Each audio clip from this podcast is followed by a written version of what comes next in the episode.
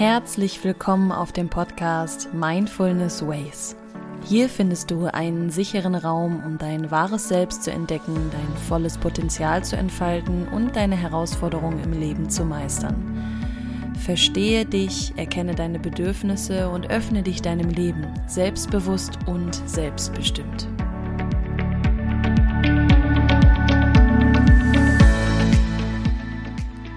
Name ist Valerie und ich freue mich, dich hier heute in diesem Raum begrüßen zu dürfen. Ich bin hier für dich da, um zu inspirieren, zu energetisieren und neue Perspektiven zu schaffen. Also begegne dir selbst mal ganz neu und ich wünsche dir viel Freude bei der heutigen Folge.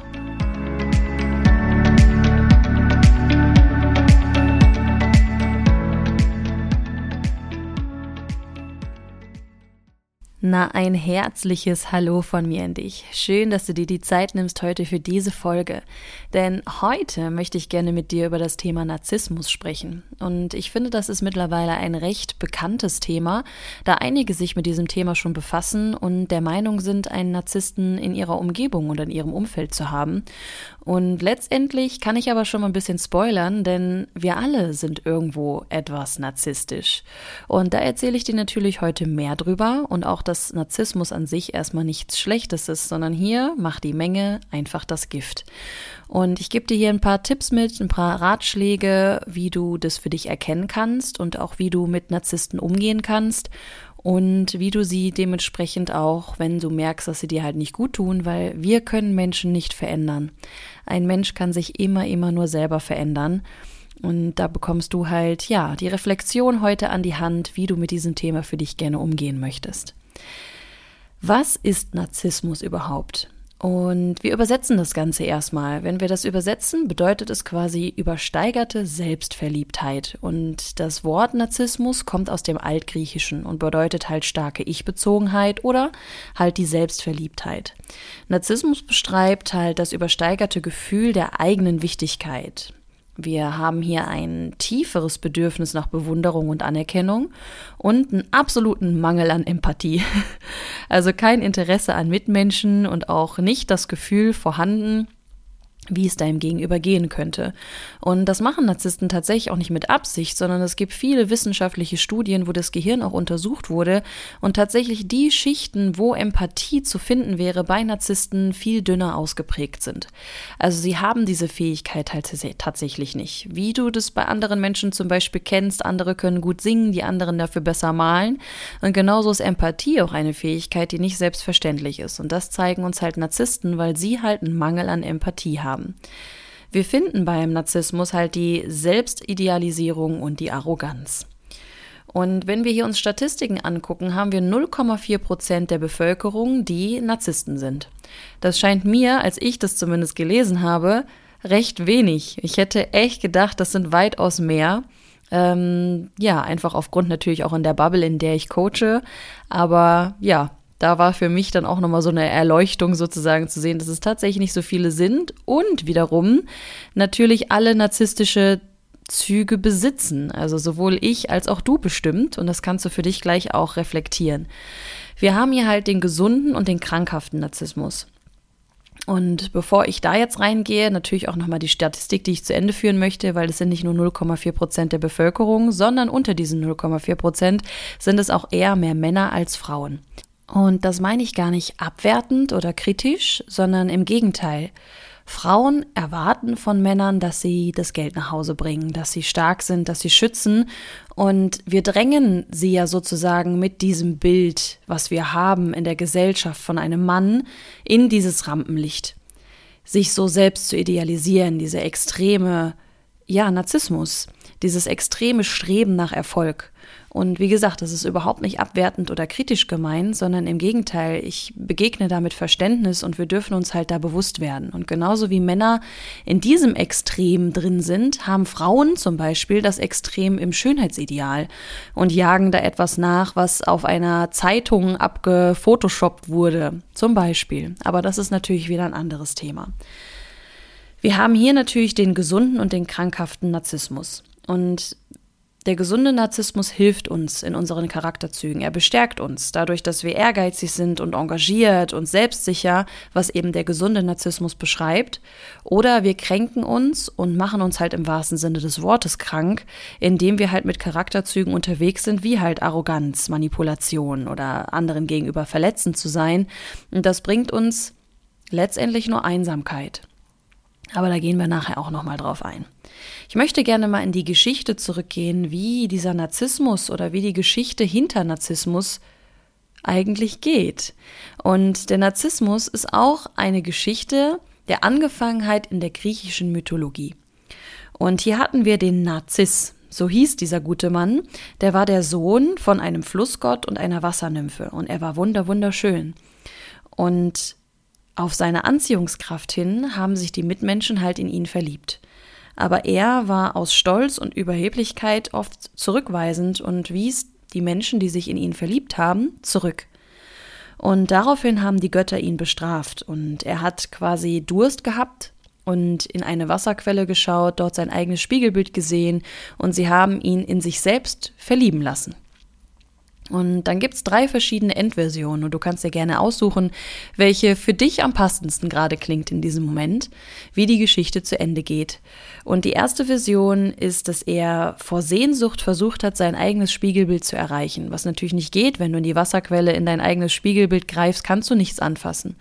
Und da wären wir halt bei dem Grundbedürfnis jedes Menschen, das ist die Berührung. Und du kannst keine Wärme in deinem Spiegelbild spüren oder halt in dem Spiegelbild in der Wasserquelle. Und dann ist er vor Sehnsucht an diesem Schmerz quasi gestorben. Version Nummer zwei ist, dass ein Blatt ins Wasser gefallen ist und sein gesamtes Spiegelbild in der Wasserquelle hat sich verzerrt. Und er war so schockiert von dieser Hässlichkeit, die dann entstanden ist, dass er aus diesem Schock heraus gestorben ist. Und Version Nummer drei ist, dass er vor Selbstverliebtheit sich über das Wasser gebeugt hat, ins Wasser gefallen ist und ertrunken ist und gestorben ist.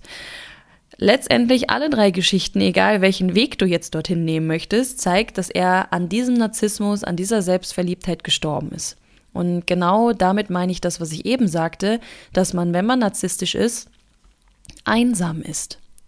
Narzissten schaffen das natürlich, sich erstmal vor dir zu überzeugen oder dich von ihnen zu überzeugen. Aber irgendwann fällt diese Maske und dann kommt halt dieser krankhafte Narzissmus auch gerne ans Tageslicht und dann wird man verletzt und manipuliert und man, ja, trennt sich sozusagen von den Menschen und dann sind sie ja am Ende des Tages einsam. Auch wenn sie anfangs vielleicht eine hohe Beliebtheitsquote haben, kommen sie mit sich selbst halt doch nicht ganz gut zurecht, denn sie sind halt, wie ich jetzt eben schon sagte, einsam und können halt auch mit keiner Kritik umgehen da sie ja diese tiefe Bewunderung wünschen. Sie haben diesen Drang danach, anerkannt zu werden und diese tiefe Bewunderung erreichen zu wollen. Nun habe ich dir ja eben auch erzählt, dass ich der Meinung bin, dass wir alle letztendlich irgendwo narzisstische Züge haben. Und der gesunde Narzissmus ist ja auch was Positives. Hm. Jetzt möchte ich dir aber natürlich auch gerne mal einen kleinen Test sozusagen mitgeben, wo du für dich rausfinden kannst, ob du Narzisst bist oder nicht, also ob du narzisstische Züge hast. Und hier stelle ich dir sieben Anzeichen vor, die dafür stehen, dass du kein Narzisst bist.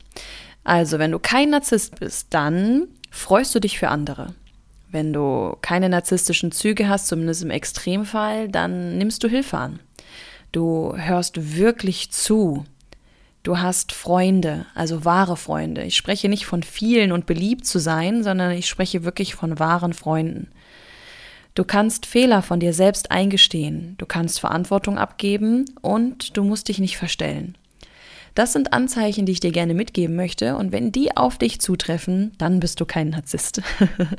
Denn genau das Gegenteil davon, da haben sie eben Schwierigkeiten mit wenn wir halt in dieser ja Persönlichkeitsstörung sind und das ist auch kein abwertender Begriff, denn letztendlich ist jeder irgendwo in seiner Persönlichkeit gestört, wenn man sein wahres Selbst einfach nicht auslebt und fremdbestimmt handelt zum Beispiel. Und gehen wir mal in die Ursachen des Narzissmus rein. Hier sind wir natürlich wieder in der Kindheit. Weil wie werden wir geprägt? Wie und wann entsteht diese Persönlichkeit überhaupt? Und die fängt natürlich schon an in deiner Kindheit oder von deiner Geburt an geprägt zu werden. Und in der Kindheit gibt es hier halt verschiedene Ursachen, worauf du zurückgreifen kannst, dass du diese narzisstischen Züge, je älter du wirst, ja, prägst bzw. lebst und entweder auflösen kannst oder noch weiter verstärkst. In der Kindheit kann es sein, dass du zu wenig Aufmerksamkeit bekommen hast. Und durch diese Mangel, durch dieses Mangeldenken versucht natürlich ein Kind, zwanghaft irgendwie die Aufmerksamkeit zu bekommen. Denn letztendlich ist das halt wieder ein Grundbedürfnis des Menschen. Berührung, Aufmerksamkeit, Liebe. Wir brauchen das. Das ist unser Benzin. Dadurch leben wir einfach. Dadurch sind wir glücklich. Und wenn wir das halt nicht bekommen und vor allem als Kind, dann versucht man das natürlich zwanghaft irgendwie zu erreichen. Und entweder machst du halt Probleme. Also du zerfetzt dein Zimmer oder klaust oder wirst kriminell. Oder du hast dann später narzisstische Züge. Das wäre zum Beispiel eine Ursache. Was noch weiterhin eine Ursache sein kann, ist, wenn ein Elternteil von dem Kind oder dir oder einem Freund, wo auch immer du jetzt gerade dran denkst, wenn ich über dieses Thema spreche, Narzisst ist. Weil unsere Eltern sind unser Vorbild und wir nehmen, übernehmen ganz unbewusst die Glaubenssätze unserer Eltern und natürlich auch die Charakterzüge. Und wenn unser Elternteil oder beide, eins Elternteil, Narzisst ist, narzisstische Züge hat, dann nehmen wir das natürlich direkt mit. Und noch eine Ursache, die in der Kindheit entstehen kann, ist, dass wir zu stark verhätschelt werden. Also wirklich alles bekommst und dadurch deinen Wert übertreibst. Also denkst, du bist überwertig und wichtiger als alles andere auf dieser Welt und stellst deinen Wert über alles andere. Also es gibt kein Miteinander mehr, sondern ein reines egomanes Denken. Das sind zum Beispiel Ursachen, wie halt der Narzissmus geprägt werden kann. Und dann kommt natürlich da hinzu, wie du dein Leben weiterhin gestaltest und das jetzt im Erwachsenenalter festigst oder halt auflöst. Und Narzissten sind Meister des ersten Eindrucks und geben vor, das zu sein, was du suchst. Deswegen funktioniert das halt so gut. Deswegen lässt man sich auf diese Personen halt ein, weil sie das vorgeben zu sein, was du dir von Herzen so wünschst. Und das finde ich so spannend, denn wie ich eben schon gesagt habe, Narzissten haben einen Mangel an Empathie. Und um eigentlich rauszufinden, was der andere von dir gegenüber braucht, brauchst du ein empathisches Empfinden. Also es ist da, finde ich, super spannend, das zu beobachten, denn um ihre Maske zu bilden und die aufzubauen, können sie diese Fähigkeit anwenden, aber nicht im empathischen Zweig, sondern einfach nur ihres Selbstwillen, um andere Menschen zu manipulieren. Also sie haben quasi eine manipulative Empathie, kann man sozusagen erwähnen. Und jeder von uns ist, wie gesagt, irgendwo Narzisst. Und wir dürfen uns halt immer wieder bewusst darüber werden oder uns halt selber fragen, in welchem Extrem wir landen. Ja, was kann ich zu einem Narzissten noch letztendlich sagen? Kritik und Zurückweisung können Narzissten nicht abhaben. Denn Kritik und Zurückweisung macht natürlich auch mit Narzissten etwas. Das macht natürlich mit jedem Menschen etwas. Also egal, was für ein Persönlichkeitstyp du bist, denn es halt auch hier wieder ein Grundbedürfnis ist, anerkannt, gewertschätzt und geliebt zu werden. Natürlich kann man sich sein Umfeld da aussuchen, was wir halt im heutigen Zustand des Bewusstseins oder der Gesellschaft auch wissen. Aber es verletzt natürlich. Und gerade der Narzisst, der so darauf erpicht ist, ja, es ist quasi seine Essenz zu leben, die Anerkennung und Bewunderung von anderen. Und wenn man das nicht bekommt, dann macht das natürlich auch mit den Menschen was. Und da können sie halt auch in Selbstzweifel, Lebenskrisen oder Depressionen rutschen. Sie lieben sich selbst, aber sind sich halt selbst nicht gut genug. Das beschreibt es ganz gut. Sie wissen halt, sich selbst zu lieben, aber haben dennoch den Glaubenssatz, sie sind nicht gut genug. Und das ist halt natürlich immer wieder ein intensiver innerer Kampf, den sie führen. Und da möchte ich halt auch einfach nur für Verständnis sorgen. Äh, ich möchte den Persönlichkeitstyp natürlich jetzt nicht gut priesen, preisen, aber halt einfach für Verständnis sorgen, um natürlich zu verstehen, wie man auch mit Narzissten umgehen kann.